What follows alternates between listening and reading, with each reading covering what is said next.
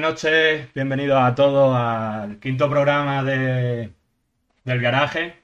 Eh, hoy tenemos con nosotros al alcalde de Yecla. Bienvenido Marcos, ¿cómo estamos?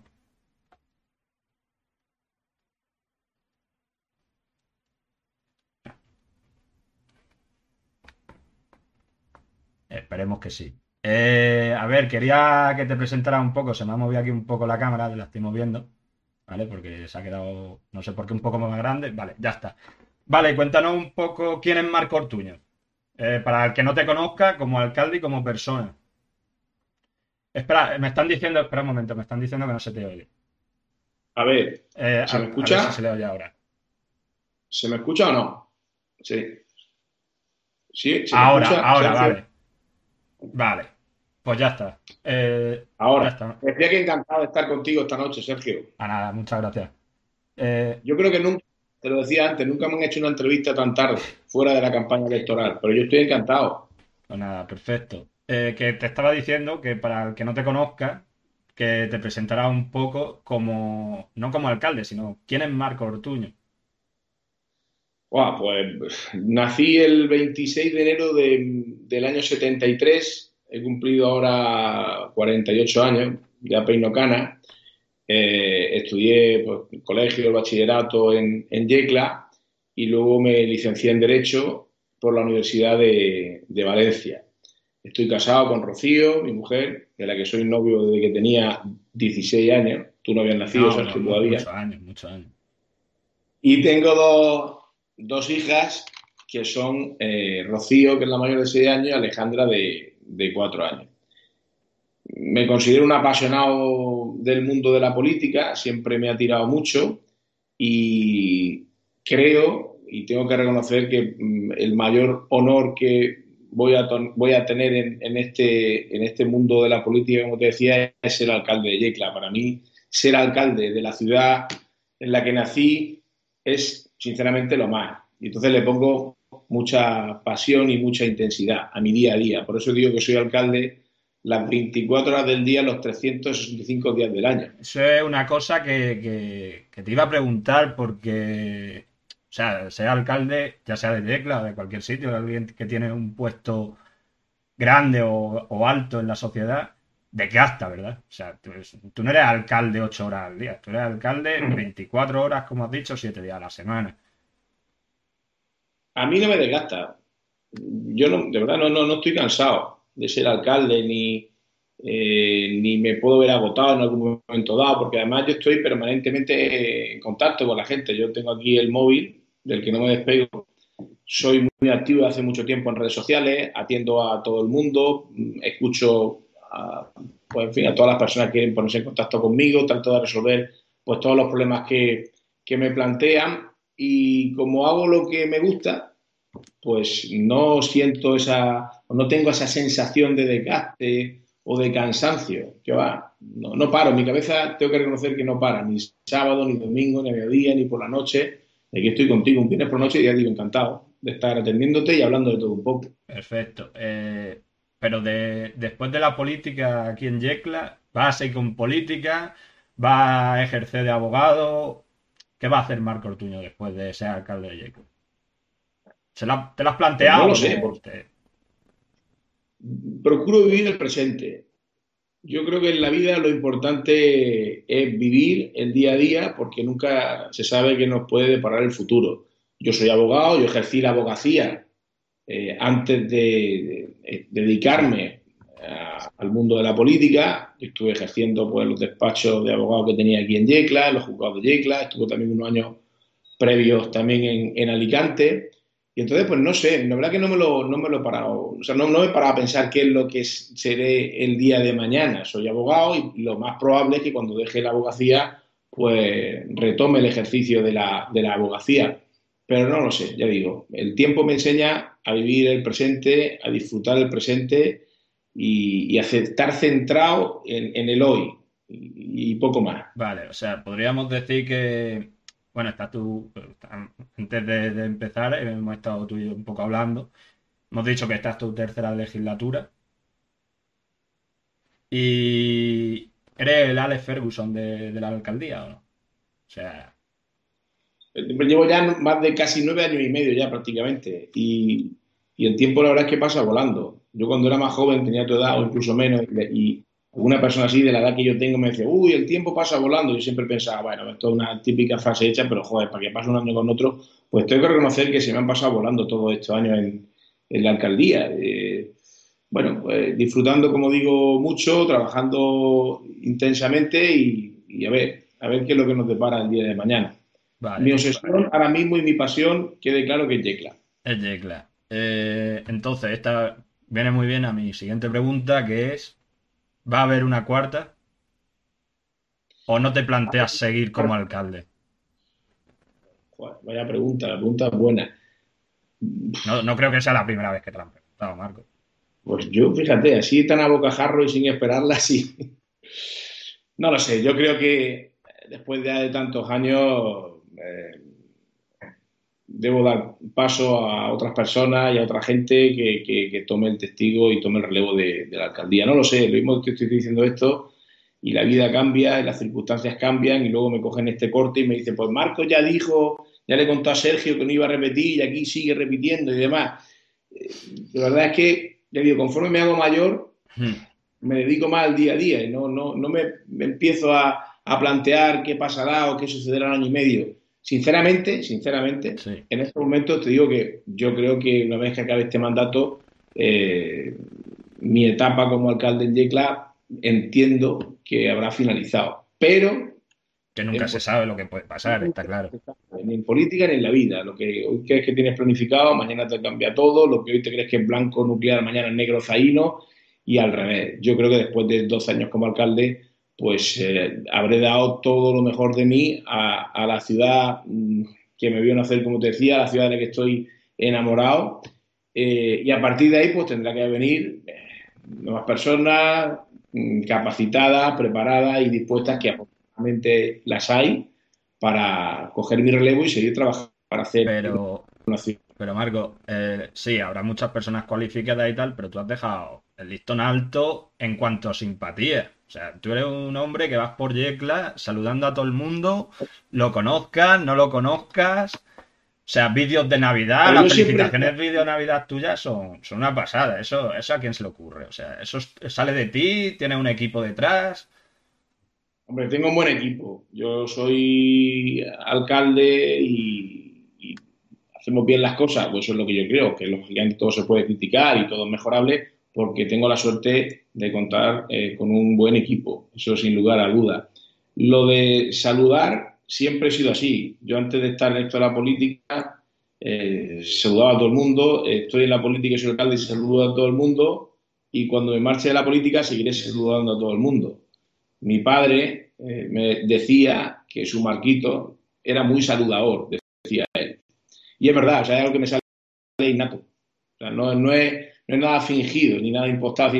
como soy alcalde voy a saludar. Siempre lo he hecho. Evidentemente ahora conozco a mucha más gente que antes de estar en la, alcaldía. eso, eso es, o sea, esa simpatía que tú tienes, ya sea alcalde o de antes, porque está claro que si tú antes no eras vamos a suponer, una persona simpática no va a ser alcalde y va a empezar a ser simpático. Eh, o sea, eso... Hay quien lo hace en política. Bueno, sí, bueno, en, política, y en todo. Y se les nota. Sí, bueno, pero, en política y en, todo y en cualquier situación, laboral o, no laboral. Pero eh, el tema de, las pancartas, o sea, esa última pancarta que ponía Marco es mi alcalde. O sea, eso, ¿quién es, ¿de quién es la idea de esa frase? Pues eso surge semana al comienzo de la campaña electoral, pues con mi, núcleo de trabajo con Alfredo, con Martí, con Reme. Estamos dándole vuelta a enfocar la campaña, a buscar un eslogan que, pegue, que, impacte. Eh, o sea, que es algo que surge, ya digo, del equipo que está en mi día a día no contratamos a ninguna empresa de fuera que nos programara la campaña de todo. surge, ya digo, de una manera casera, por decirlo de algún modo, y, no recuerdo quién de todos ellos dijo, oye, pues es que al final, ¿qué es Logan? Pues es que al final Marco es mi alcalde, es que la gente se identifica contigo como alcalde.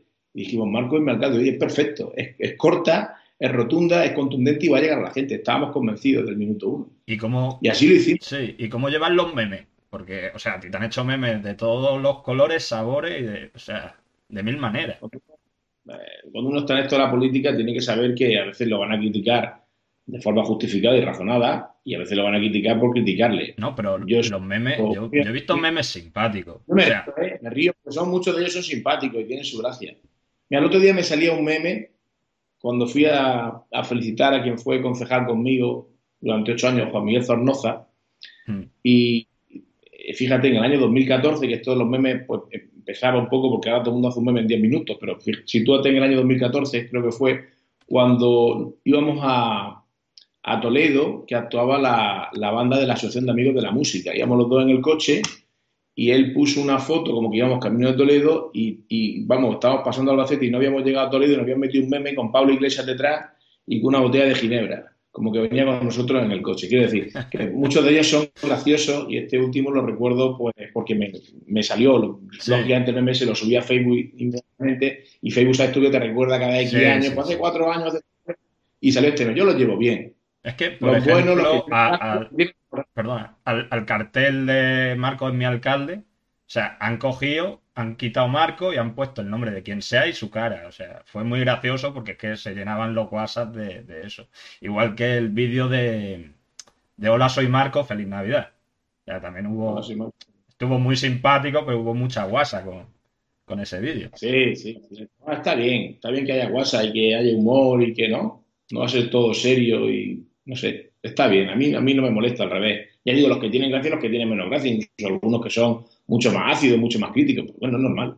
Vivimos en una sociedad libre, afortunadamente, todavía.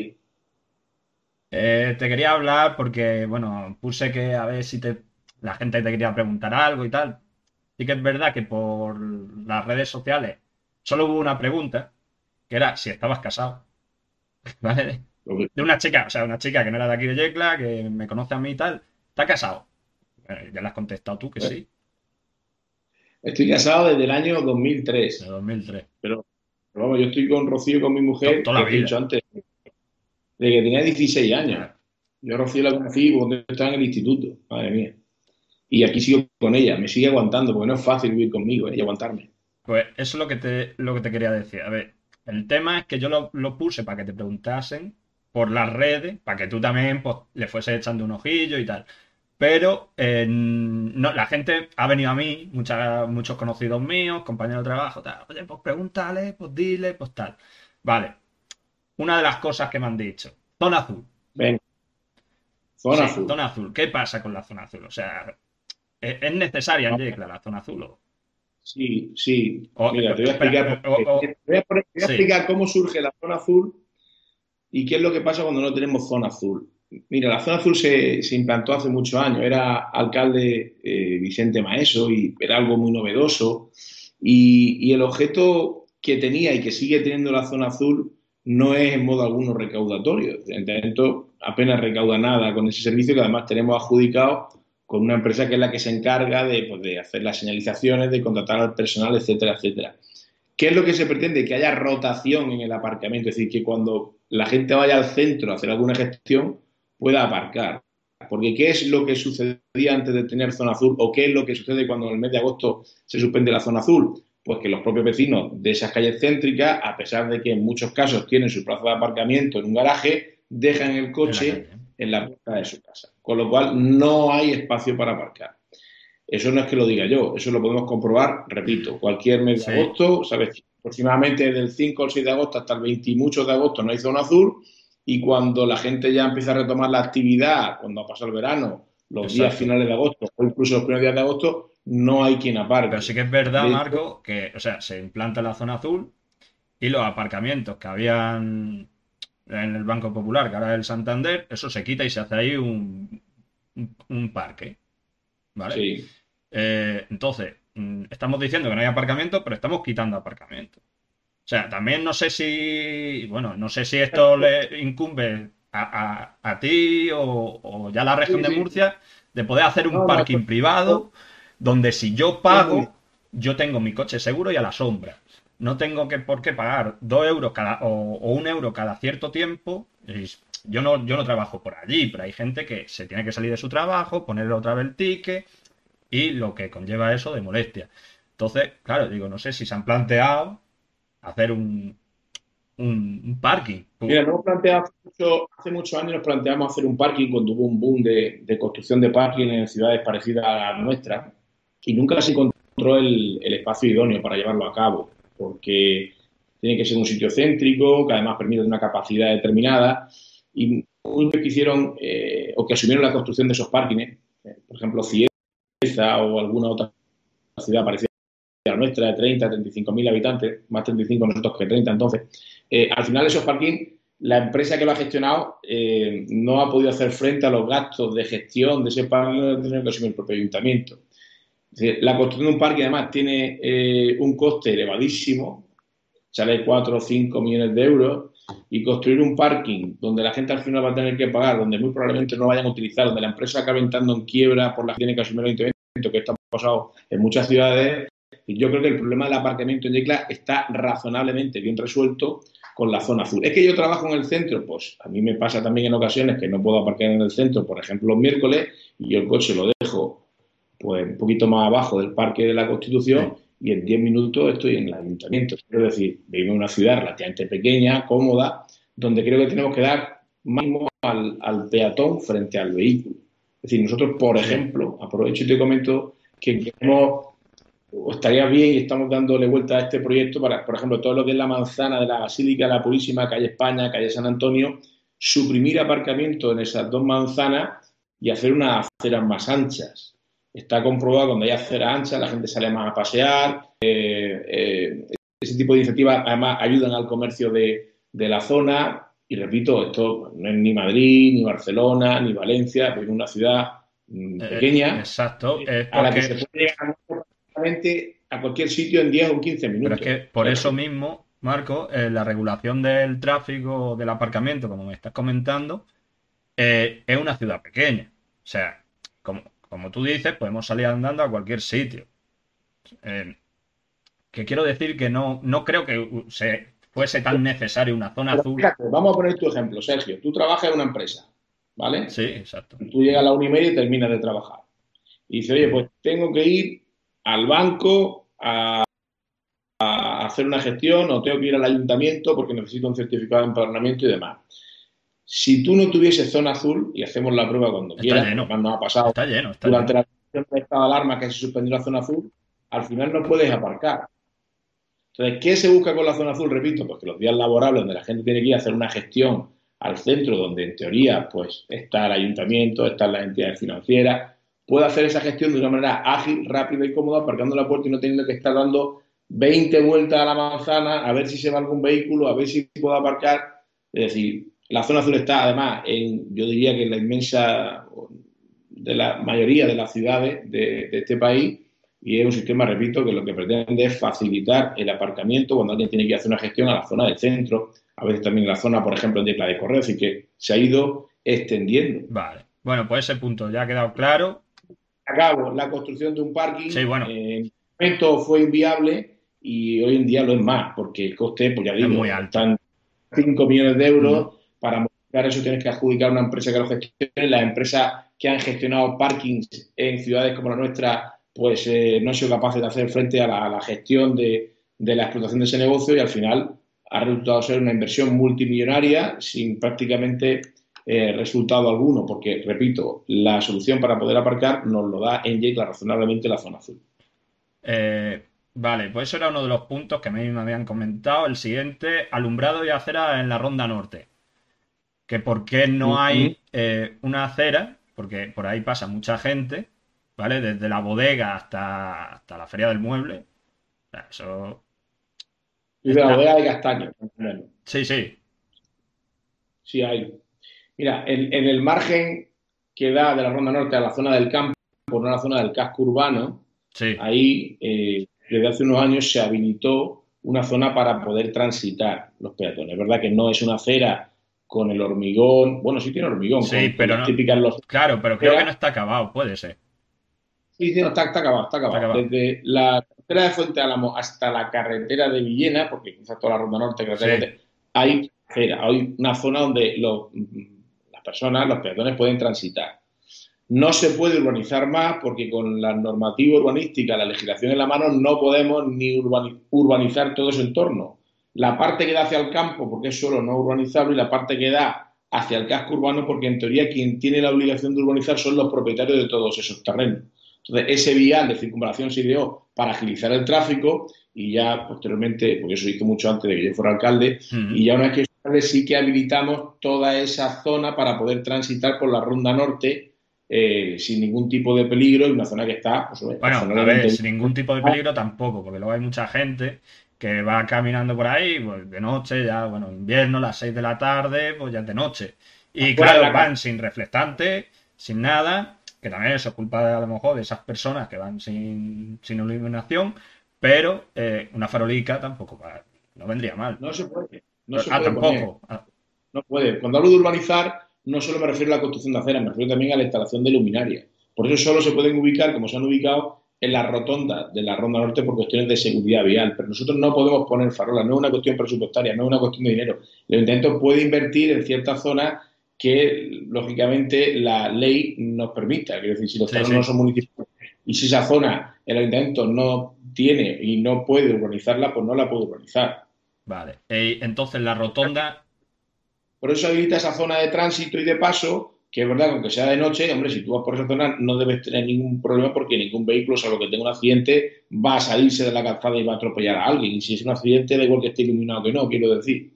Vale. ¿Y la, y la rotonda de. la famosa rotonda de Travi? ¿Eso es competencia de Yecla, de, de Travi, de, quién es? Porque esa, esa rotonda es malísima y sin luz y sin nada.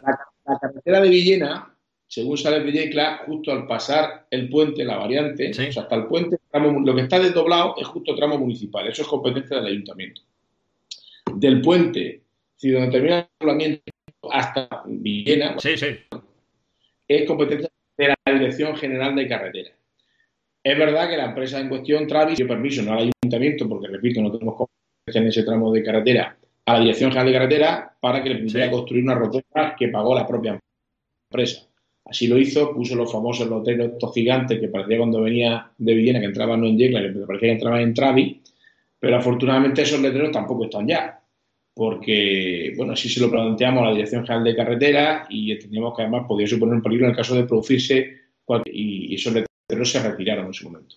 Pero ya digo, eso es un tramo que depende de la Dirección General de Carretera y la rotonda en cuestión la construyó la propia empresa previa autorización de la comunidad autónoma y de la Dirección General de Carreteras, como te digo. Vale. A ver, más cosas que me han dicho por aquí que no se nos quede. Vale, limpieza, la limpieza en general en Yecla, pero en los alrededores. O sea, lo que van siendo los descampados, por así decirlo, que bueno, pues luego suben mucha gente vídeos a Facebook de es que hay mucha gente marrana, cerda, tal, que eso eh, se ha pillado a alguien y si se le ha pillado, pues porque queremos saber qué, qué, consecuencia ha tenido, ¿sabes? Hombre, pues han tenido sanciones económicas. Es verdad que hay que pillarlo justo en ese momento que no se les pilla. En muchas ocasiones lo que se hace es que se analiza por parte de la policía la basura que se deposita y si se identifica, como se ha identificado en muchas ocasiones, al propietario o a la empresa, se le ha sancionado económicamente. Las multas además son cuantiosas, en algunos casos superan los mil euros y mil y pico euros. Pero al final, eh, todo eso que dice, que mucha gente me va a esa cantidad de fotos, es que el solar de no sé dónde, el solar de no sé más, al final, esos solares no son propiedad municipal. El terreno tampoco puede entrar en un solar que no es municipal a limpiar nada. La basura en esos solares, además, como tú bien dices, no llega sola, Sergio. Es decir, hay gente que eso lo tira. Sí, pero aparte, aparte Marco, eh, se sanciona a quien lógicamente se identifica que ha podido tirar eso. Pero eh, hay una frase que decía de manera muy gráfica que no es más limpio el que más limpia es el que menos ensucia. yo creo eh, que el tener una ciudad limpia depende también mucho de la responsabilidad individual de todo y cada uno de nosotros, independientemente de que tenemos un contrato que lógicamente pues, se cumple. Tenemos una empresa pues que hace su papel y nosotros lógicamente fiscalizamos para que cumpla sus obligaciones y tenga la limpia. En ocasiones, pues ya digo, se, se, limpian en seres, por ejemplo, todos los miércoles, y me pasa al concejal la foto en los grupos de WhatsApp y hay eh, restos de muebles frigoríficos, sombrilla y sofá que se recogen un miércoles y te puedo garantizar que dos días después nos volvemos a encontrar los mismos tipos de enseres hmm. que hemos recogido sí, sí, dos días antes. Y esos enseres no llegan solo allí. Es que lo fácil decir, ¿qué es no, no, no, está? A ver, está claro. Te puedo pasar fotos de toda la limpieza está, está claro y lo primero que. Y a los dos días tenemos muchos de estos desgraciadamente están igual de sucios que los días previos a verlo. Está claro. ¿Qué hace falta? Está claro que lo primero que he dicho que, que la gente, bueno, me incluyo porque no me voy a excluir. Vamos a ver, somos, con perdón la palabra, unos cerdos muchas veces, porque Sí, como hemos dicho, en descampados que a lo mejor no son terrenos del ayuntamiento, pero por ejemplo, por donde yo me voy a pasear a los perros, que es por aquí, por la policía local, ¿vale? Ese camino que hay yendo hacia la policía local, ahí hay mm, varios contenedores donde ahí siempre, siempre, ¿vale? Hoy no. Es que, por ejemplo, hoy que he ido a pasear a los perros antes de venir a hablar contigo, hoy estaba limpísimo, limpísimo. Pero de normal hay mucha basura. Digo, no sé si es que por aquí pasan menos porque luego ya si te sube a, a lo del Cerrico La Fuente, a los contenedores que hay arriba, aún están peor. Digo, no sé si es que hay menos servicio de, recogida de basura o... Digo, pues no sé, digo, se lo vamos a comentar a Marco, a ver. Por aquí me están diciendo en WhatsApp, mira, el Ibai de Yecla está entrevistando al alcalde. Está por, la, por la barba. Eh. Otro me dice, demasiado tiempo la zona azul, no sé qué. Bueno, hay que hablar de todo un poco. Hay que hablar. Eh, Sergio, no, no, no tiene nada que ver. Los contenedores se recogen con la frecuencia que está establecida, esos contenedores se limpian y demás. Eh, los extrarradios, además, con una brigada que tenemos puntualmente, también vamos limpiando esas zonas de la carretera de Viena, de la carretera de Jumilla, de la carretera de Almansa estos días, el Cerrico de la Fuente. Pero claro, eh, a veces el ritmo con, el que la gente ensucia es mucho mayor que el ritmo con el que nosotros limpiamos. Sí, sí, sí, sí. Lo primero que he dicho que todo, todo, y me incluyo, somos un poco cerdos en ese sentido, porque, eche, ¿quién no ha tirado la basura cuando ha estado repleto el, contenedor? Pues todo el mundo lo hemos hecho. O sea, si eso es así. Pero, claro, a mí son cosas que a la, gente por, por, detrás, quiero decir, porque no lo han escrito en, cuando he dado la oportunidad, pues me han dicho, oye, pues coméntale esto al alcalde, a ver qué opina, porque normalmente la gente que no estamos informados, pues no sabemos de las cosas. Claro. vaya en vuestro día a día que demasiado tenéis, ¿no? Exacto. Mira, Sergio, yo si quieres, cuando tú veas eso en el Cerrico de la Fuente, hazle una foto y pásamela. Por WhatsApp o por Messenger, como quieras. Que yo muchos vecinos así lo hacen y, esto nos ayuda a mejorar a nosotros y nos ayuda a tener una ciudad más limpia. tú cuando te veas eso en el Cerrico de la Fuente, pásame la foto. Vale y en definitiva hace falta mucha mayor concienciación, mucha más responsabilidad y por supuesto nosotros pues eh, hacemos todo lo posible, como te puedes imaginar, pues para mantener la ciudad lo más limpia. Lo más limpia posible, está claro. Pero claro, al final es que no, porque pasen más veces a recoger, es que todo tiene su, a ver, todo tiene su consecuencia. Y no, porque en vez de recoger una vez, que recojan tres veces. Ya, pero es que eso tiene un coste.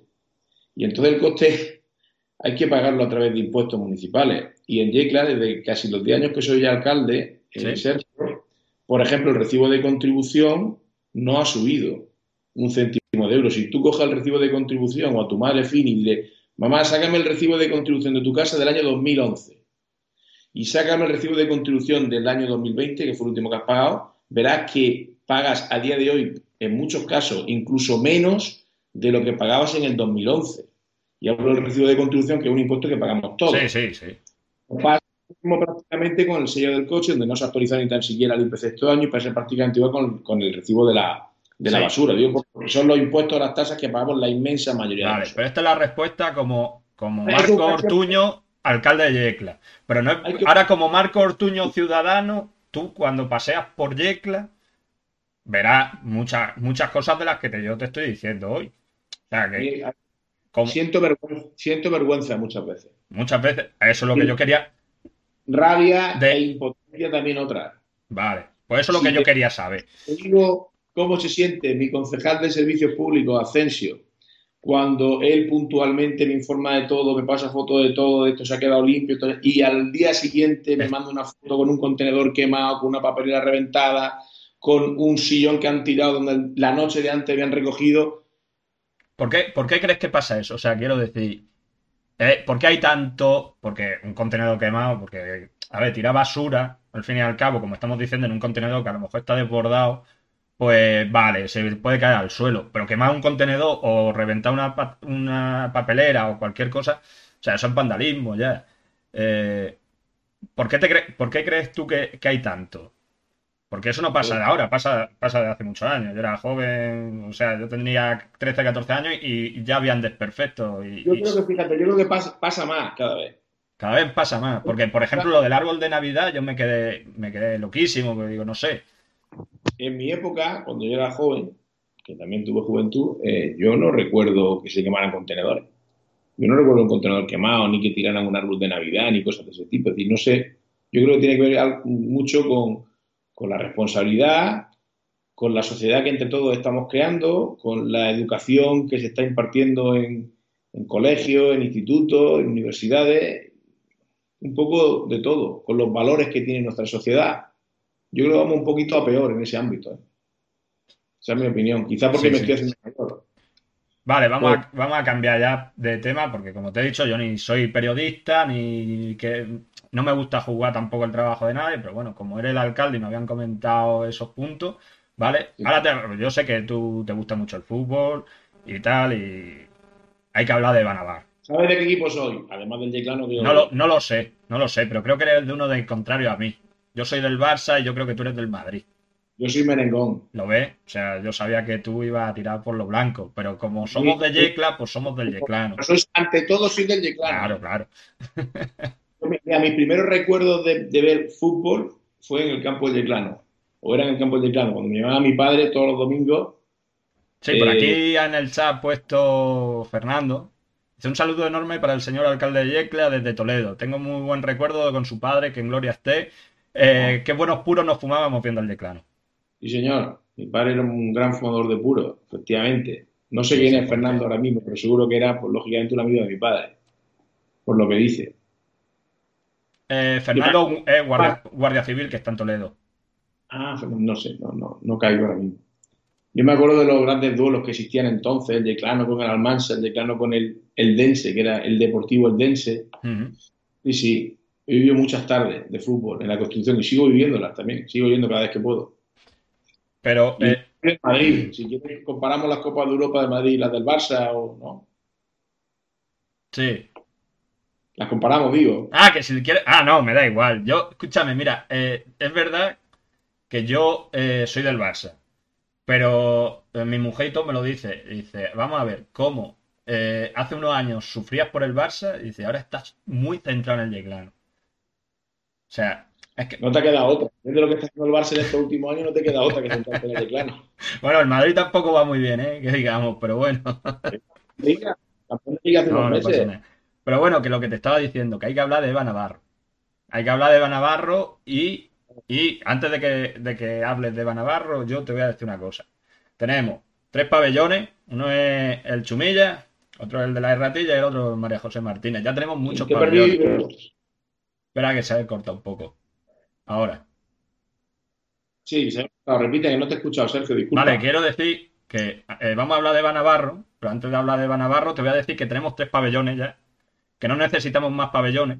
Y yo he pensado que la chiquilla se merece una estatua al lado del tirao, bueno, si no al lado del tirao, pues en otro sitio, pero una estatua, ¿no? Porque es una campeona del mundo. ¿Eh?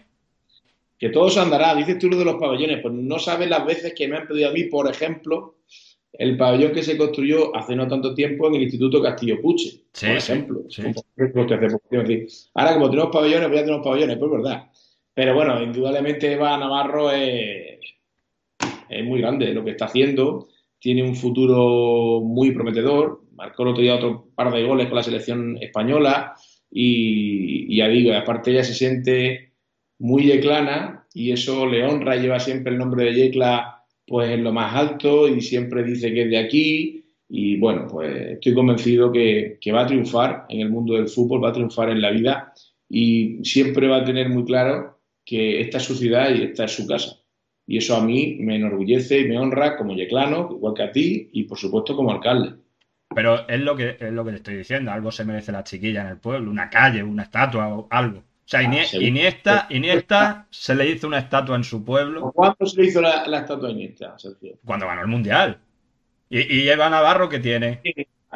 Es que si tenemos que empezar a ponerle estatua a, a, a Hombre, pero da igual. Porque Eva va a conseguir tantas cosas y va a tener tanto éxito que todos los años va a tener que hacer algo. Tendrá una calle o tendrá una estatua, seguro, estoy convencido. Pero aquí no ha hecho más que empezar aquí están su carrera Perdona, aquí están poniendo en el chat que una estatua al Sevilla. Al Sevilla, este también. Este es un fenómeno. Este está en la curva contigo, ¿no? Sí, sí, está en la curva conmigo. Ah, ¿Quién no conoce al Sevi? O sea, el Sevi y tú sois los más conocidos del pueblo. Digo que tu padre es Ignacio, me dice, no sé quién es Ignacio. Sí, sí, sí, sí, mi padre es Ignacio. Joder, te están sacando todos mis, parentescos ya por ahí. A pasarme aquí en el WhatsApp este. No, no para, ¿eh? No para. Eh, bueno, que sí, que el Sevi también, el Sevi, joder, ha hecho ahí un papelón y está haciendo un papelón ahí con muchos de vosotros en la curva bar, habéis creado un ambiente en Yecla, en el campo de fútbol, que no existía nunca. Yo no, o sea, no es que no se haya visto en los últimos años, que esto no existía en, nuestra ciudad y joder, pues solo puedo tener palabras también de elogio para vosotros por ese ambiente tan sano que habéis creado, que habéis eh, copado portadas de periódicos, internacional también. ¿eh? Internacional. Sí, salimos, eh, bueno, no fue en periódico, fue un periódico digital. Perdón, que no se te ha escuchado. Sí. sí, que había un reportaje que hicieron en una televisión mexicana. Bueno, sí, eso fue hace poco. Eso fue creo que antes del partido de contra el Valencia, que sacaron que, bueno, la afición que no insulta, tal, pero eh, hace un par de años, cuando empezó la curva, salió en un, en un periódico digital, salió en Alemania. O sea, en Alemania salió la curva bar, hablaban de la curva bar. O sea, sí, ha sido un fenómeno de pues, pues, que no tendría que ser tan raro, o sea, tendría que ser lo normal en un estadio de fútbol. Pero desgraciadamente, pues no es así. Lo cierto y verdad es que eso no pasa. ¿no? Lo normal es que en los campos de fútbol se insulta al árbitro, se insulta al equipo rival. Y eso aquí no pasa, afortunadamente. Hay buen ambiente. Hace gracia. El señor colegiado, usted se ha equivocado. Cuando yo esto lo cuento por ahí, a la gente le llama mucho la atención. Y en Yeca tenemos una afición que cuando el árbitro se equivoca y no nos pide un penal, le cantamos esto. La gente se queda asombrada. Exacto. Eh, bueno, eh, no, sé si viste eh, la entrevista entera que le hice a Vaquero, pero bueno, yo en todos los programas... ¿El qué? Que vi un rato esa entrevista y me pareció muy interesante, estuvo muy bien. Pues como esta, esta está siendo interesantísima. Yo creo que sí, ¿no? Por ahora. a ver, bueno, pues siempre el invitado de antes deja una pregunta al invitado que viene, ¿vale? El invitado de la semana pasada fue Íñigo Layeto y te, ha dejado, te ha dejado una pregunta, ¿vale? Que la pregunta, que la tengo apuntada para que no. Para decírtelo eh, tal, tal que me lo dijo él, es: ¿Imaginas al Yeclano Deportivo en segunda división? Pues yo, yo sí me lo imagino. Estuve muy cerca, ¿eh? A ver. Y nadie daba. Una cosa imaginar, no todo el mundo. Un duro por nosotros. Sí, sí, pero digo que todo el mundo. Y, y el partido en Marbella Decía que el partido en Marbella contra la Cultural Leonesa nos fuimos con el empate a un descanso. Visión porque, porque hay mucha ilusión, porque tenemos afición, porque yo creo que las razonablemente bien, porque somos humildes, porque no perdemos la cabeza. Oye, ¿por qué no? Este año no tenemos suerte, en verdad. ¿eh? Pero este una pena porque se nos han escapado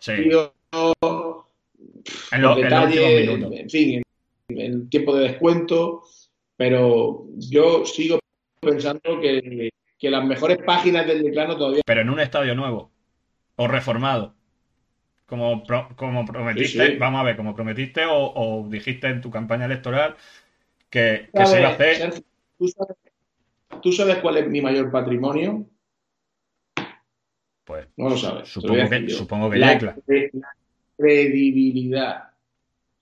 Yo lo que digo lo cumplo, o al menos intento cumplirlo al 100%. Yo dije que remodelaría el campo de la Constitución y efectivamente paso y se están dando pasos para remodelar ese campo. Lo que pasa es que, vamos a ver, lleva un proceso. como tú decías antes, la gente está en su vida. Pero claro, la administración no puede decir, vamos a arreglar el campo de la Constitución, mañana entra la pala. Ya, claro, claro. cuando tú ves una pala pública, sea una autovía, sea una carretera, sea una comisaría, sea un campo de fútbol, hay años, en muchos casos años en plural, de tramitación, de anteproyecto, de proyecto, de licitación de obra, de modificación del plan general. Entonces, estamos dando muchos de esos pasos que nos permitirán, y ese es nuestro propósito, que a la vuelta de un año, un año y pico, podamos obras. Ese es mi propósito. Vale. Eh, Yo dije también que, por ejemplo, modelar el mercado central, es verdad que ese proyecto está más adelantado y estamos a vías de poder adjudicar a, más de 13 eh, despachos de, arquitectura que se han presentado la redacción de ese proyecto de construcción. Este mismo año, si no pasa nada, comenzarán, es verdad que a finales de año, pero este mismo año comenzarán las obras de remodelación de nuestro mercado. ¿El mercado central, perdona Marco, va a ser tipo San Nicolás de Madrid o no? Es que yo he oído cosas así. Busca, se busca una cosa un poco... De ocio. De esa manera. Sin perder eh, el sentido de mercado tradicional, sí que lógicamente incorporarle ocio, incorporarle restauración y demás. Porque el ocio, porque el, ocio en Yecla... Pero digo que el ocio, el, ocio en Yecla. eh, o sea, ha bajado muchísimo. Desgraciadamente, pero ha, bajado muchísimo. El mercado central, te decía, pues queremos precisamente potenciar el ocio, potenciar también la restauración y potenciar el casco histórico de Yecla porque muchos de los problemas que tienen muchas ciudades pasan porque se les está vaciando el centro neurálgico o el casco histórico de la ciudad. Entonces creemos que ese va a ser un proyecto que va a revitalizar todo ese entorno, Sergio. dije eso del campo de la Constitución y será. Y se verán cosas, se verán cosas, se verá un proyecto dentro, ¿Habrá... un anteproyecto dentro de poquito tiempo. Hemos tenido que solventar una serie de trámites previos porque ha habido dudas desde el punto de vista legal sobre si había que modificar el actual plan general de ordenación urbana o no para cometer la obra. Al final hemos conseguido que no sea preciso en principio y a falta de los informes pertinentes el modificar el plan general para cometer la obra. Eso va a agilizar todo el proceso y toda la tramitación administrativa. O sea, damos pasos, Sergio, ¿Habrá, en ese sentido. ¿Habrá la grada curvabar o no? Bueno, yo creo que sí. O ubicaremos en algún sitio. No, no, en, algún, en algún sitio no, en la curva. Sea, pero en una curva, no me ponga en una recta. Va a ser ángulo recto, no sé cómo se va a hacer, pero por eso digo que, bueno, buscaremos la mejor forma manera. Vale. Porque además lo que quiero hacer cuando tengamos el anteproyecto, lo que quiero hacer además es, por, supuesto, aparte de orientárselo al, club, es mm, hacer alguna especie de, asamblea o buscar algún tipo de reunión donde a todas las personas interesadas se les puedan dar las explicaciones de qué es lo que pretendemos hacer, incluso poder acoger algunas de las propuestas que se, que se puedan hacer, porque la idea es pues eso, cambiar la, la, grada que hay en forma de L, por supuesto quitando todo el fibrocemento que tenemos encima, el hacer unos vestuarios lógicamente nuevos, ganar un poquito de, de anchura al, al, campo, queremos hacer una cosa... Mira, aquí, aquí en el chat pone, pone FJ Palau, ¿se dotará el nuevo estadio de instalaciones de gimnasio, tienda y otras cosas que necesite el equipo? ¿O va a ser simplemente el estadio y el gimnasio van a seguir yendo a un gimnasio externo, al club? Ya veremos qué zonas se pueden habilitar o no.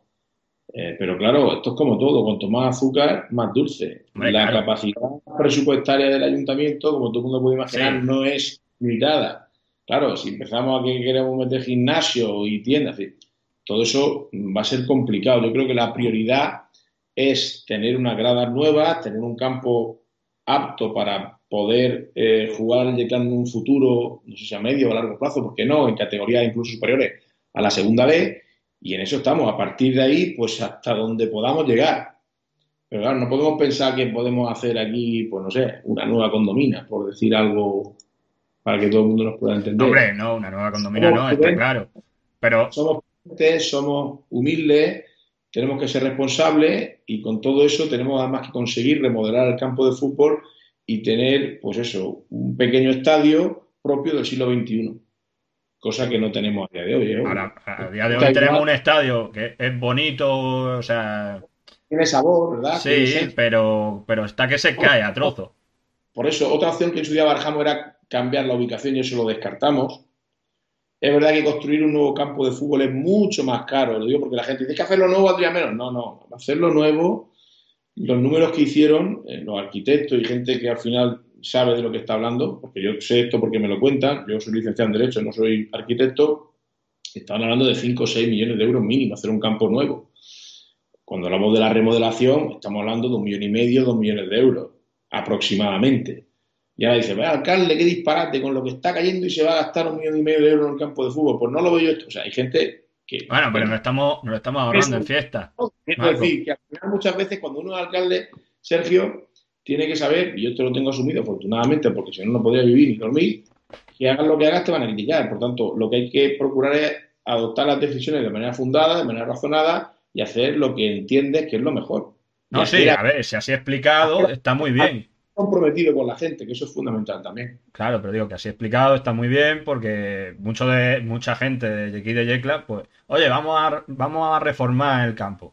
Claro, pero cuando tú dices hace un año que vas a reformar el campo del Yeclano porque está que se queda a hay tres aseos para 5.000 personas, o sea, igual que muchas cosas, o sea, igual que el mercado central que se necesitaba hacer, igual que muchísimas cosas que hay en el pueblo. La comisaría de Policía Nacional. La comisaría, la comisaría, por ejemplo, también, que eso a lo mejor hacía más falta que, otras cosas, pero, pero claro, si tú dices hace un año y medio se va a hacer y la gente solo ha visto que se han hecho dos banquillos nuevos y poco más. No, tiene nada que ver, una cosa es a ver, una cosa es el día a día del mantenimiento o, las actuaciones puntuales que tienes que acometer porque te lo exige la federación, como el tema de los banquillos. Pero eso no tiene nada que ver con la remodelación del campo. Una cosa es que podamos hacer un nuevo aseo provisional o demás, o podamos acometer alguna actuación puntual como se acomete anualmente en los vestuarios. Pero eso no tiene que ver con la remodelación. Yo cuando hablo de remodelación digo cambiar toda la grada que está cubierta, retranquear un poquito esa grada, conseguir algo más de ancho para el campo, hacer unos asientos como Dios manda, con la estructura correspondiente, con la cubierta, pues ya digo, propia del siglo XXI y no de Uralita como la tenemos, hacer unos vestuarios nuevos, en fin, a eso me refiero yo a la remodelación, no a la actuación puntual de cambiar dos vestuarios o poner un marcador electrónico. Eso es el día a día. Sí, pero claro, al decir, oye, que se va a hacer esto, tal, y ver esa, esa, ese lavado de cara, ¿vale? Pues la gente pensó, coño, esto es lo que no, nos prometió el alcalde. Claro, eh, efectivamente, pero eso se ha hablado en el pueblo y te habrá llegado a ti de decir, hostia, le han dado un lavado de cara, nos han callado la boca con este lavado de cara. A estoy aquí, entre otras cosas, para aclarar este tipo de... Exactamente, por eso te pregunto, porque así... Tiene el día a día, y yo me voy a hacer una casa nueva, y, y claro, pero yo en el día a día, si se me cae una ventana, me la tengo que poner otra vez, si se me desconcha parte de la pared, pues le tengo que echar un pegote de cemento. Eso no tiene nada que ver con con la casa nueva que me pretendo hacer, porque no sucede con el campo. De hecho, ya digo, cuando tengamos este proyecto, yo quiero eso presentarlo para que los aficionados, que afortunadamente son muchos en Yecla, por supuesto el club, pues se, dé la opinión, se dé la opinión correspondiente, se, puedan ofrecer sugerencias, eh, se puedan hacer propuestas y, lógicamente, todo está dentro de unos límites, porque, repito, la capacidad presupuestaria nuestra, pues es la que es y no podemos ir mucho más allá donde nos gustaría. Lo digo por el tema de los vestuarios, de, los, vestuarios, no, de los de lo que decías del gimnasio, de no sé qué, bueno, pues hasta donde podamos llegar. Vale. Eh, esa cantidad, y en opinión de los técnicos y de los arquitectos, con esa cantidad de un millón y medio, de un millón de euros, en fin, hablamos ya de una remodelación eh, de cierta entidad eh, y que no es una mera lavada de cara ni tiene nada que ver con lo que hemos hecho de aquí para atrás. ¿Seguirá, ¿seguirá llamándose la Constitución? Sí, por mí sí, claro. ¿Por qué no? No, digo, porque se han, oído tantas cosas, la gente habla mucho. Eva Navarro estaría bien también. Eva Navarro también lo han dicho, claro. Eh. Bueno, yo en principio, eso se decía en su momento y yo no voy a, no, no, no tengo propósito alguno de cambiar el nombre al, campo de fútbol. Vale, eh, ahora eh, seguimos. como alcalde, quiero que me digas qué le falta a Yecla. ¿Qué le falta a Yecla? Mira, a Yecla le falta Mm, urgentemente que se termine la obra de la autovía entre Yecla y Caudete. Yo creo que cuando esa autovía esté terminada, vamos a dar un salto adelante muy importante. Es decir, fíjate, ya tenemos la autovía hacia Murcia desde hace unos años a esta parte y se ha notado, se ha notado. Ya tenemos empresas de fuera de Yecla que quieren instalarse en Yecla. Hay una multinacional eh, que es la mayor empresa productora y distribuidora de golfinas que se va a implantar en nuestra ciudad. Y eso... Ha venido gracias a la autovía y otras cosas. Cuando nosotros tengamos terminada esa autovía con Valencia, estoy convencido que Yecla va a dar un paso adelante en cuanto a crecimiento industrial y en cuanto a crecer como, ciudad. De hecho, fíjate que este pasado año, Sergio, por primera vez hemos aumentado la población en más de 400 personas. Eso no sucedía en los últimos 10 años. Bueno, pues hemos aumentado la población y no tiene nada que ver con la pandemia porque estos datos, según el Instituto Nacional de Estadística, son a fecha 1 de enero de 2020, cuando no había empezado la pandemia. Lo digo porque hubo gente que dijo, bueno, pues sí, como la gente se empadronó por aquello de los cierres perimetrales, no, esto es de antes. ¿Y eso por qué? Pues porque al final Yecla es una ciudad que poco a poco, gracias al carácter emprendedor de los yeclanos, gracias a los trabajadores como tú y como muchos, muchos como tú, que están todos los días dando el callo, gracias a los empresarios que están también pues sacando adelante sus proyectos empresariales con esfuerzo, con dificultad, pues al final, Yecla, yo qué voy a decir, soy el alcalde, pero es que yo lo veo como una pequeña joyica, como se suele decir.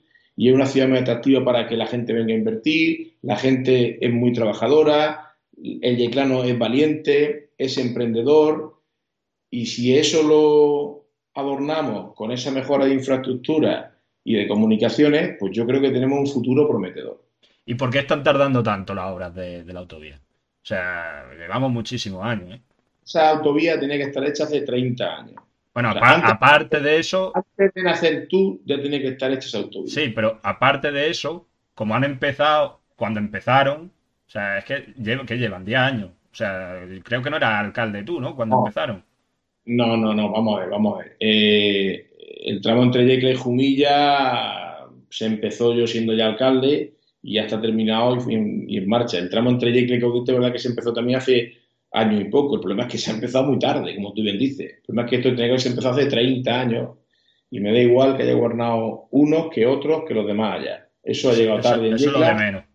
La reflexión que yo que si esa autovía y esa infraestructura la hubiésemos tenido hace 30 años, en lugar de estar aquí, estaríamos aquí.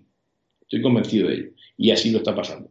Pero tenemos dos opciones, Sergio. Empezar a mirar para atrás y Sí. Empezar a de lo que pudo ser y no fue y por qué no fue, o decir, mira, es lo que tenemos, como te decía al principio de la entrevista, hay que estar aquí en el presente, hay que mirar al futuro adelante y lo que tenemos que hacer es toda la fuerza posible, toda la fuerza del mundo para conseguir que esa autovía esté terminada lo antes posible. Antes comentaban por aquí, por el chat, el tema de por qué no se hizo en su día o si habría pensamiento de hacer eh, un centro comercial. Porque la gente aquí en Yecla somos muy de, vale, vámonos a Murcia, vámonos a Alicante, que estamos una horita en coche y, tal, pero... Se meten conmigo los, míos, se meten conmigo. Una, asamblea, cuando te he dicho yo lo del campo de fútbol, una asamblea, una asamblea podemita, me preguntan aquí, no, no. A mí me gusta preguntar mucho a la gente, que todos luego te dicen, no, es que los del PP o es que... A mí me gusta escuchar mucho a la gente. Yo aprendo mucho escuchando a la gente, es verdad. Y como he dicho lo de la asamblea, para preguntar o para pedir propuestas sobre ese anteproyecto del campo de fútbol, me lo, me lo comentan cariñosamente, amigo mío. Eh, perdona, que te he cortado. Sergio, ¿qué me decías? Lo del centro comercial. Sí, que han dicho por aquí por el chat antes eso, que el, tema del centro comercial que se, escuchó hace unos años, no llegó, no terminó por, por cuajar y tal. Luego cuando hicieron la, llegó la autovía del tramo de Murcia, se volvió a escuchar de que otra vez que es un centro comercial, yo no sé si eso era una habladuría o realmente...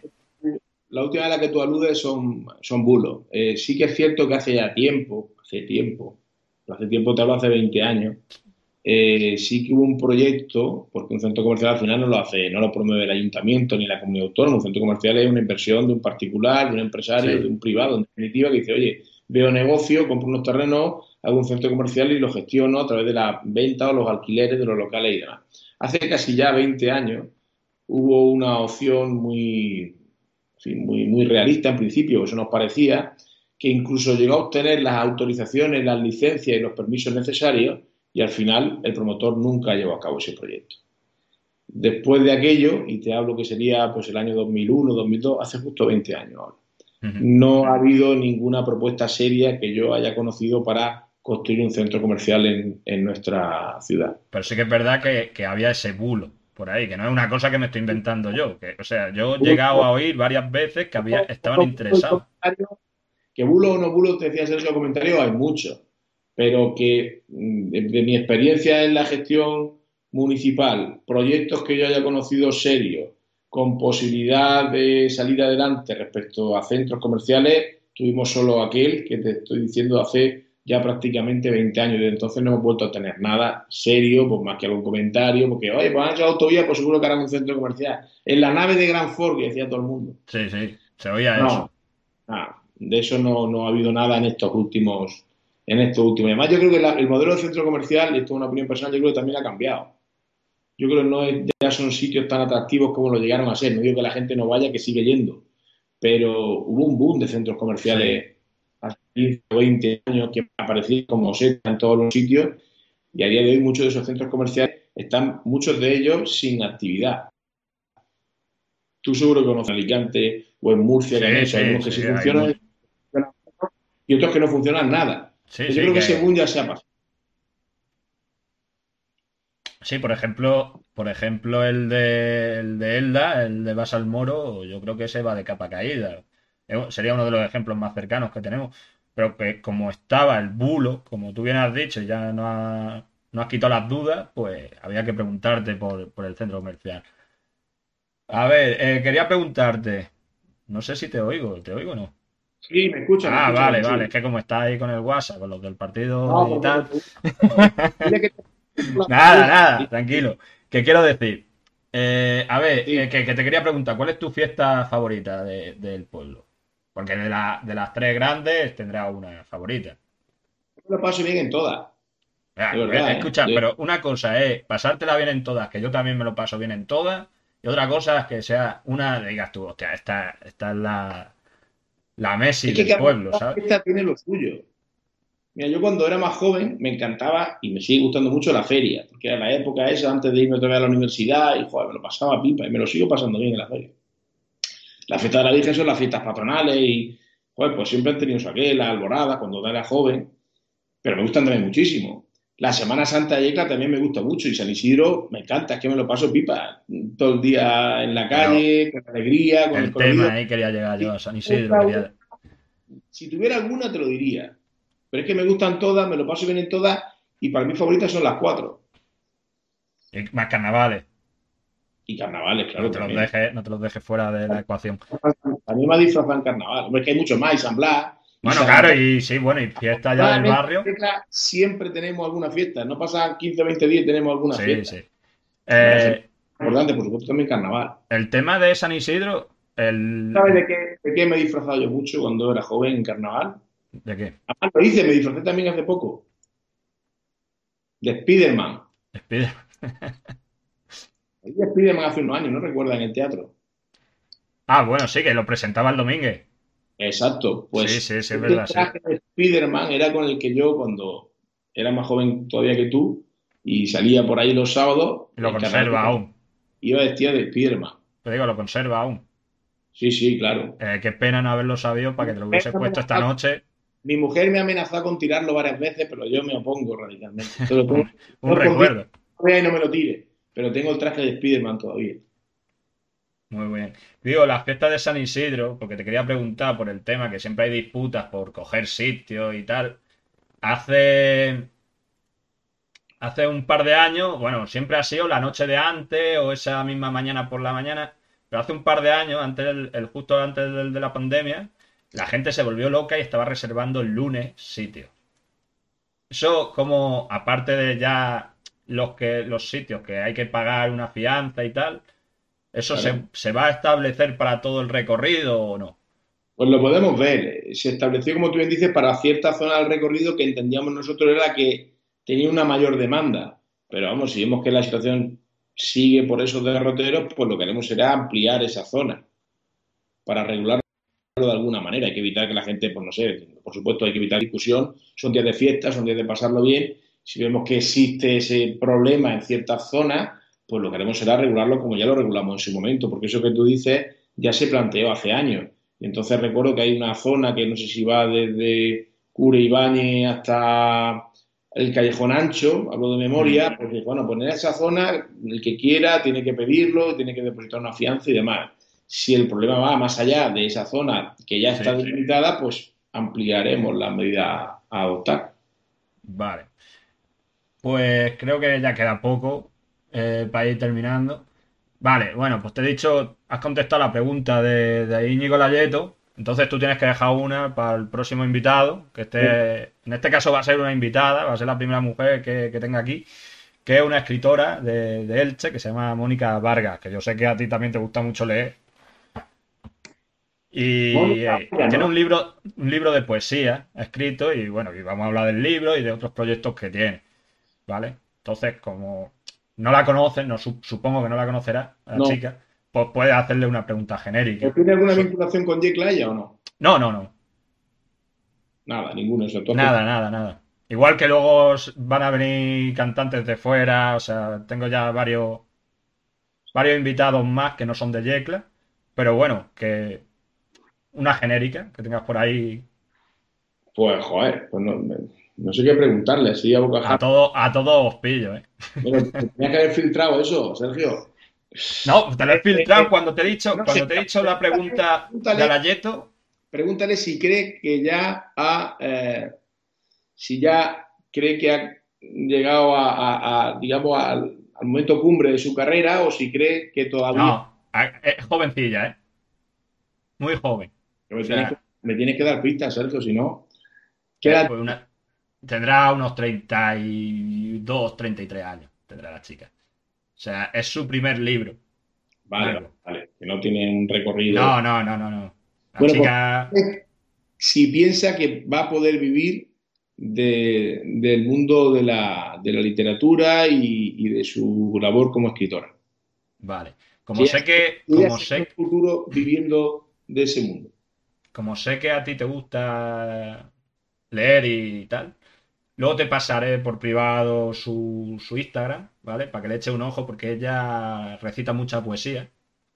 Ah. ¿Vale? En su Instagram sube vídeos y tal.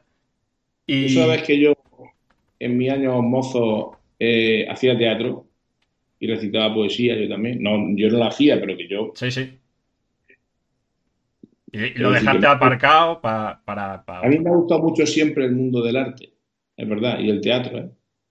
La política tiene mucho de teatro. Bueno, lo iba a decir yo, pero iba a sonar mal. mejor que lo hayas dicho tú. Es verdad. es, cierto. es, que te iba a decir, hay mucho teatro en la política, pero iba a sonar mal viniendo de mí, pues si viene de ti. pero no teatro en sentido peyorativo. Es decir, cuando hablo de teatro, lo que en muchas ocasiones, oye, pues, hay que, hay que ponerte en situación y hay que. Yo cuando veo a un político interviniendo, eh, hmm. me ha pasado con compañeros de la corporación municipal, digo, a esta chica se le nota que ha hecho teatro. O este chico ha hecho teatro o le gusta el teatro. aquí, es muy importante. Mira. El saber vocalizar, el saber enfatizar, el saber cuándo guardar silencio, el saber gesticular, y a todo eso ayuda mucho el teatro. Aquí han puesto una pregunta que dice, ¿alguna vez saliste en, en haciendo teatro de joven? Sí, muchas veces. Pues eso, muchas veces. hay que reponerlo, le diremos. Yo también, no voy a imitar a nadie, pero soy un gran imitador. Entonces, cuando yo, por ejemplo, estaba en Imitador, eh, no, pero a ver, Marcos, si dices eso, no tienes que imitar, imitar. No, no, no, estoy muerto, tengo que imitar a la gente. No. Pero mira, yo, por ejemplo, en el instituto, eh, cuando el día previo típico a las navidades o a las vacaciones y tal, venía, pues no, pues no vamos a dar clase, no sé qué, pues entonces ¿qué hacemos? Bueno, pues, pues, que salga Marco y imite, eso me ha pasado a mí muchas veces.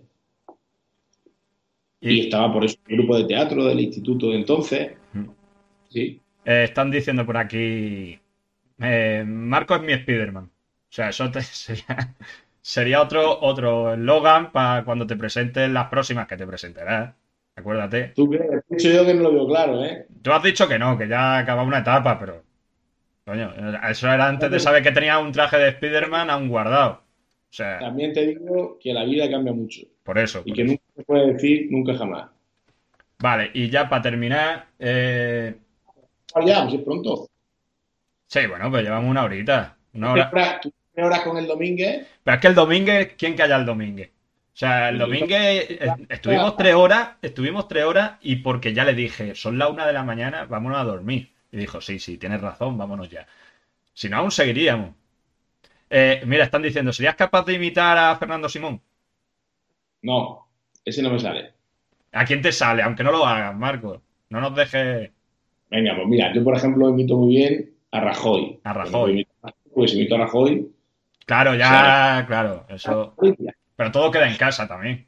Es broma, es broma, pero sí, sí, tengo cierta facilidad para invitar, sí. A mí, yo también, ¿eh? Yo también te digo que yo también invito. Mis concejales con los que paso muchas horas al día lo saben. Eh, antes de que, de que, lleguemos al punto final, eh, ¿has pisado ya un bar o no? Después del miércoles. ¿Has ido a algún bar a tomarte una cervecita o algo?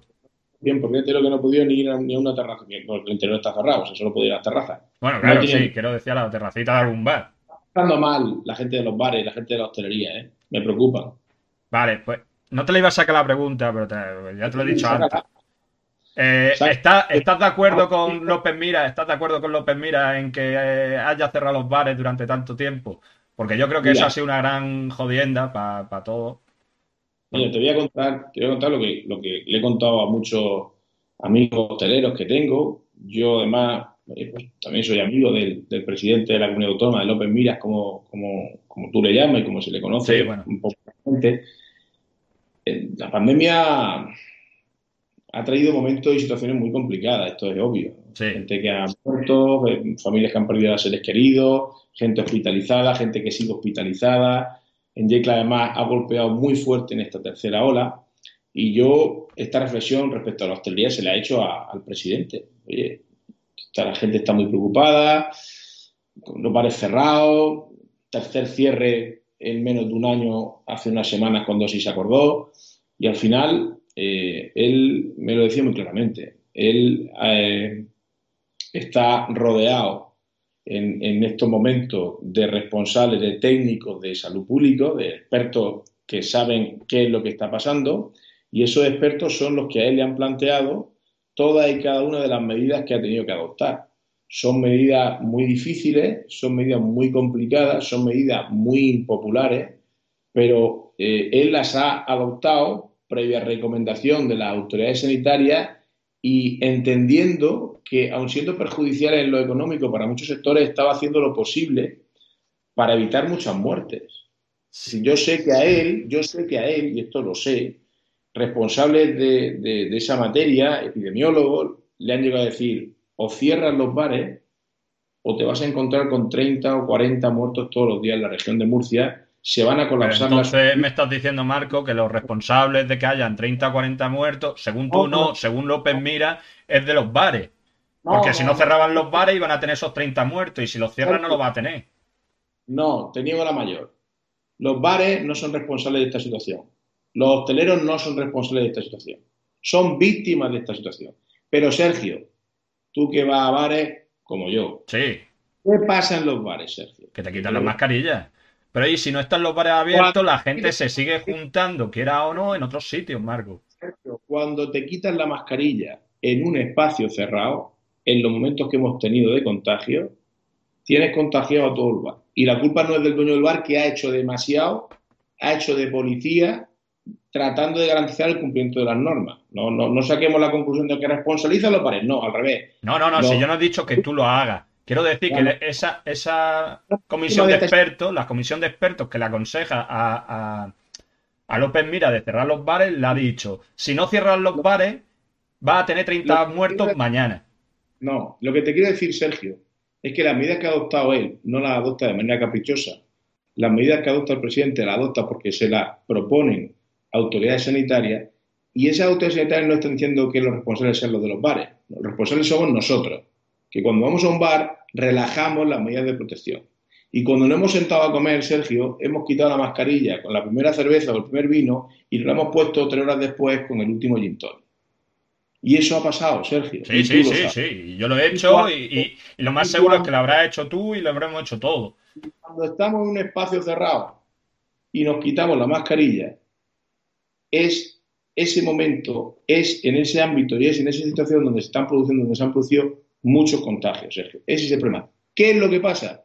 Que a los hosteleros, si se le ha cerrado, a los hosteleros hay que ayudarle económicamente. Exacto. Porque lo que no puede ser es que por ley a los hosteleros no se le deje hacer su actividad, pero el hostelero tenga que seguir pagando sus impuestos, tenga que seguir pagando la cuota de autónomo, tenga que seguir pagando la factura y tenga que seguir pagando el alquiler. Ese es el problema. Porque la hostelería está cerrada en muchos países de nuestro entorno y en algunas comunidades autónomas también. Pero, ese pero por ejemplo, Madrid, por ejemplo, Madrid, que eh, Marco. Hay que... Bueno, Madrid ha tomado esa decisión. Y no, y, no le ha ido tan mal. O sea, como, Mira, cada medida que ha adoptado el gobierno de Murcia, en muchos casos, excepción de Madrid y habrá alguna otra excepción, lo han tomado muchas comunidades autónomas. Y se ponía de ejemplo hace unos meses Alicante. Alicante ahora está cerrado que Alicante. Sí, sí. Con la hostelería cerrada. Y las medidas que se han adoptado al final han dado resultados. Las medidas que se han adoptado por parte de la región de Murcia las han adoptado otras comunidades autónomas, dejando claro que, repito, los hosteleros no son los responsables de esto, ni mucho menos, sino que son víctimas de esta situación. El problema es que a los hosteleros, si no se deja ejercer actividad, hay que ayudarle. Y yo aquí no voy a hacer política porque estamos hablando un poco de todo. Estamos hablando de todo, aquí nada de. Pero, ¿qué están haciendo en otros países? Pues, pues, pues, ayudar a esa gente, darle ayuda a fondo perdido, que es lo que necesitan para, para tirar adelante los meses que no pueden facturar. Es bien sencillo. Y eso es lo que aquí no se ha tenido, Sergio, aquí en España. Se aprobó un plan a la hostelería, de apoyo a la hostelería hace unos meses, se ha vuelto a aprobar otro recientemente. Nosotros desde el ayuntamiento hemos dado pues, todas las facilidades que podemos dar, bonificando impuestos, otorgando ayudas directas también. Pero mm, pongo un ejemplo que todo el mundo conoce y que lo voy a repetir una vez más. En Alemania la hostelería sigue cerrada, pero los hosteleros están pagando el 75% de la facturación que tuvo en el año 2019. Bueno, pues los hosteleros, ¿qué es lo que ellos te dicen? Los hosteleros no quieren ayuda, porque yo hablo con ellos mucho. Quieren pagar lo primero. Y si no pueden trabajar porque no dejan, pues quieren que le compense y que le ayude a mantenerse. Y eso es lo que aquí, en este país, por lo que sea, Sergio, no hemos tenido. No voy a hacer política porque hago política todo el día. Vamos, a, vamos a relajar un poco el tema y te voy a preguntar, porque yo soy muy positivo y yo creo que va a haber feria en 2021. ¿Qué, qué cantantes van a venir? ¿Qué conciertos nos va a traer Marco a la feria? No, puedo pensar en eso ahora mismo. ¿Cómo que no? no, Nos tienes que traer un top.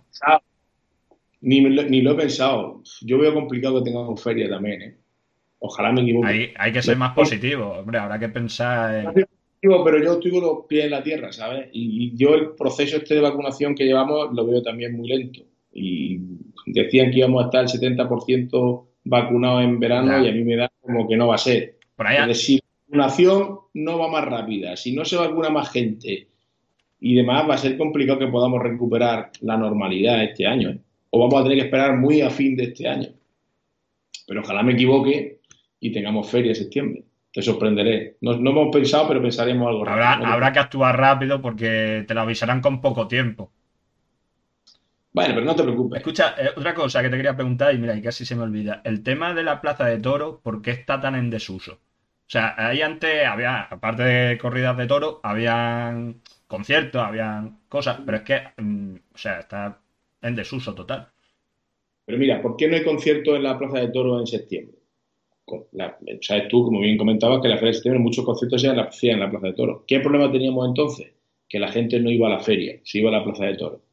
Pero ya no, ya no en septiembre, Marco, porque yo recuerdo que antes habían conciertos en otras épocas del año. Por ejemplo, en San mm. Isidro, yo fui al concierto de Estopa, no sé si fue el último que tal.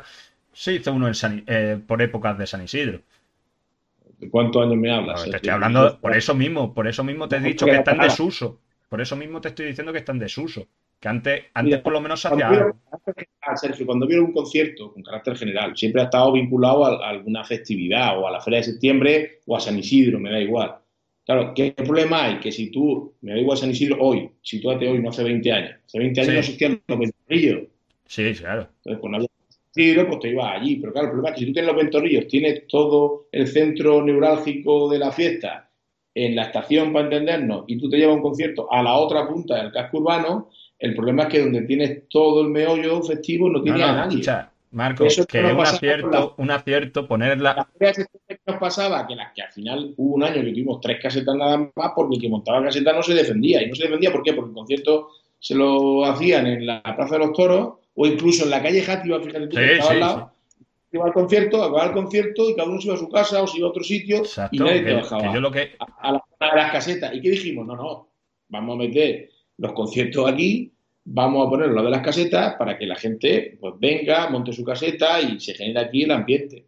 Entonces, complicado. Plaza de Toros, pues tampoco tenemos toro, hemos tenido algunas clases prácticas de la escuela taurina y tampoco tenemos, como pasa en otras ciudades, y esto también tengo que decirlo, empresarios que digan, oiga, déjeme usted la Plaza de Toro Ayuntamiento, que esto pasa en muchos sitios. Déjeme usted la Plaza de Toro y yo voy a organizar un concierto, voy a traer a Bisbal, lo voy a traer como hace, por ejemplo, Pinoso. Sí. Pero esos son Los que organizan empresarios privados que se juegan Sí, sí, sí, sí. Pero que les sale rentable. Luego, también te lo digo porque yo estuve en el de Bisbal y a 60 euros les sale rentable el asunto. Claro. O sea, o sea que nosotros a nivel municipal, ya digo, como todos los conciertos siempre están asociados a alguna fiesta, pues lo que hacemos es llevarnos el concierto donde está la fiesta. Si lo separamos al final, matamos el ambiente. Y entonces. Un poco. Esa es la reflexión que siempre hemos hecho. La feria de septiembre, que tiene esos conciertos, esa fórmula que implantamos, fíjate, hemos pasado de dos, tres casetas que llegamos a tener, pues yo creo el primero o segundo año de sello alcalde, ahora hemos conseguido tener allá un cierto ambiente.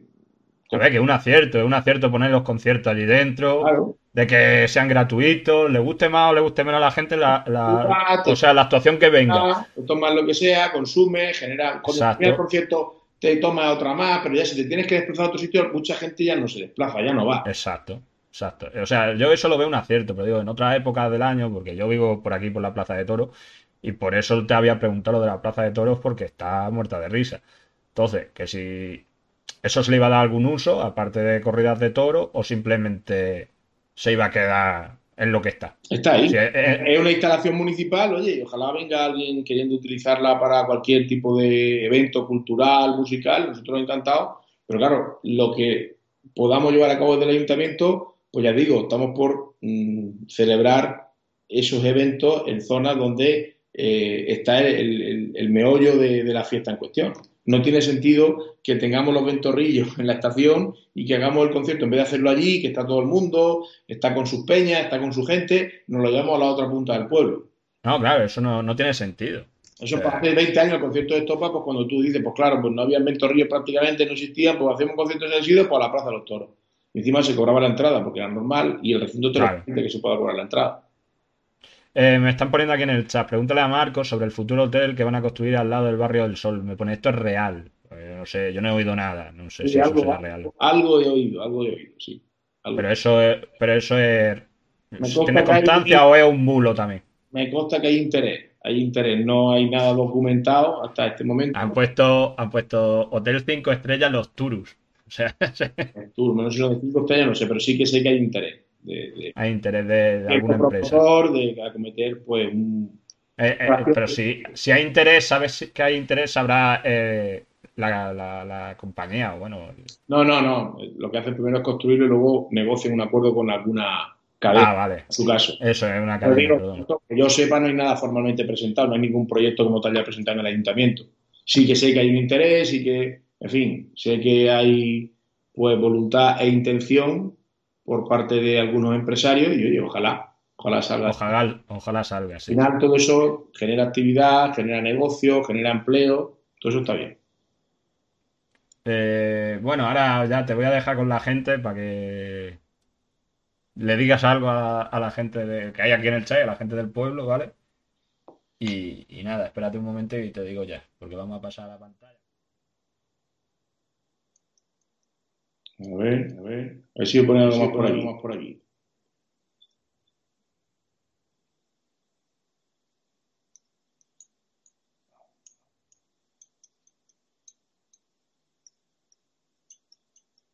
Dice aquí que lo de Stop hace 18 años, Sergio. A ver si cuánto tienes tú.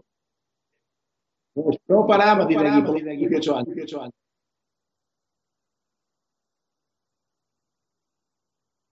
No, no, no, no, no. Mira, te llamo, mira, te. Escúchame, lo de Estopa, al menos la primera vez que vinieron, vienen porque, eh, búscalo. Eso fue, eso, eso hace 20 años, yo creo, ¿eh? El tiempo pasa, Sergio. Eso sería, yo creo, el año 2002 o por ahí.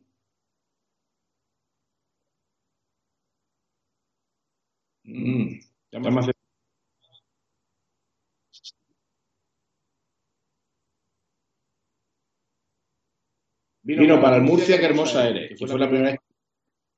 Esa es la primera vez que vienen. Cuando vienen ahí, se llega a un acuerdo. Yo era, ya era concejal entonces, se llega a un acuerdo con su representante para que vinieran en la feria de ese año. Y eso, claro, yo te hablo del año 2000. Luego sé que volvieron otra vez, pero yo diría que era 2002, o por ahí, 2003. No, sí, lo estoy buscando, ¿eh?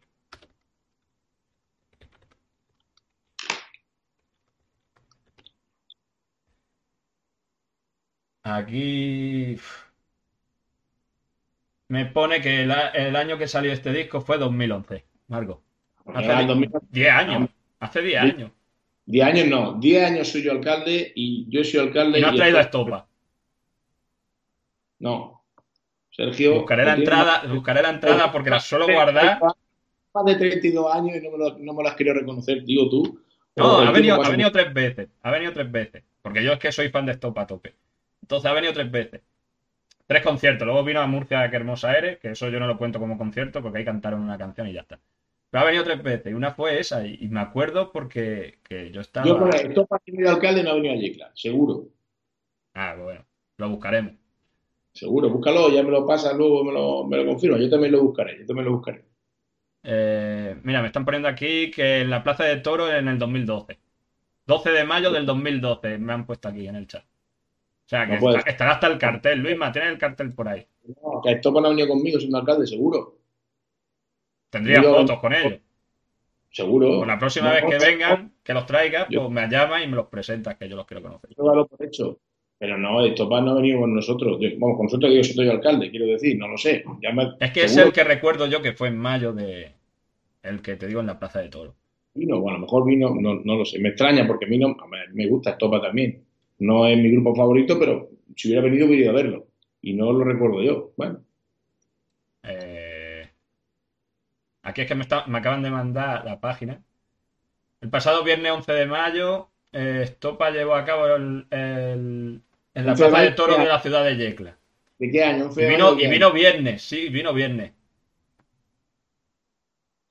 Vino viernes. en el año? Eh, sí, pero vino con la. Escucha. Es que no, te, no puedo compartir pantalla. Bueno, sí, a ti sí que te puedo compartir. Mira. Sí, sí, sí, sí, sí. Me pone aquí. Pasado viernes 11 de mayo. Pero no ponen el año aquí tampoco. Te lo han pasado, ¿no? Ah, bueno, lo estás viendo por lo del chat, ¿no? sí, sí, sí, dicen que sí, llevas tu razón, sí, debe ser así. 11 de mayo de 2012. Ah, exacto. Ese es el último concierto que yo recuerdo, que todo esto está viniendo porque te he dicho que está en desuso en, la Plaza de Toro. Pero que es, la última vez que yo recuerdo eh, un concierto allí. Que a lo mejor luego ha habido alguno más, no lo sé, pero que, va a hacer va 19 años. O sea, perdón, eh, nueve años. Nueve, nueve años, nueve años. Pero bueno, mucho tiempo. Es verdad que mucho tiempo. Lo que pasa es que ya digo, es que ahí no se hace, en, el entorno de la, de la no, no tenemos ningún... Sí, ningún punto para que, para que se utilice.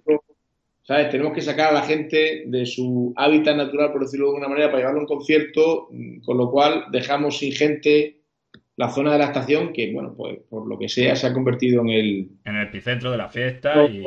de nuestra ciudad menos de, la feria y de San Isidro, fundamentalmente. Vale, pues escucha, ya te dejo, vamos a cambiar otra vez de pantalla y ya te dejo yo aquí que hable. ¿Qué le digo a la gente? Que si la gente está cansada de me gusta más que me guste por los otros. Tampoco no es tu pueblo, es tu pueblo también. Bueno. Bueno, pues nada, estoy encantado de estar aquí en el programa de Sergio, que no sé cuánta gente nos ha podido escuchar esta noche y espero haber sido de interés y haber contestado las preguntas que muchos de vosotros podéis tener.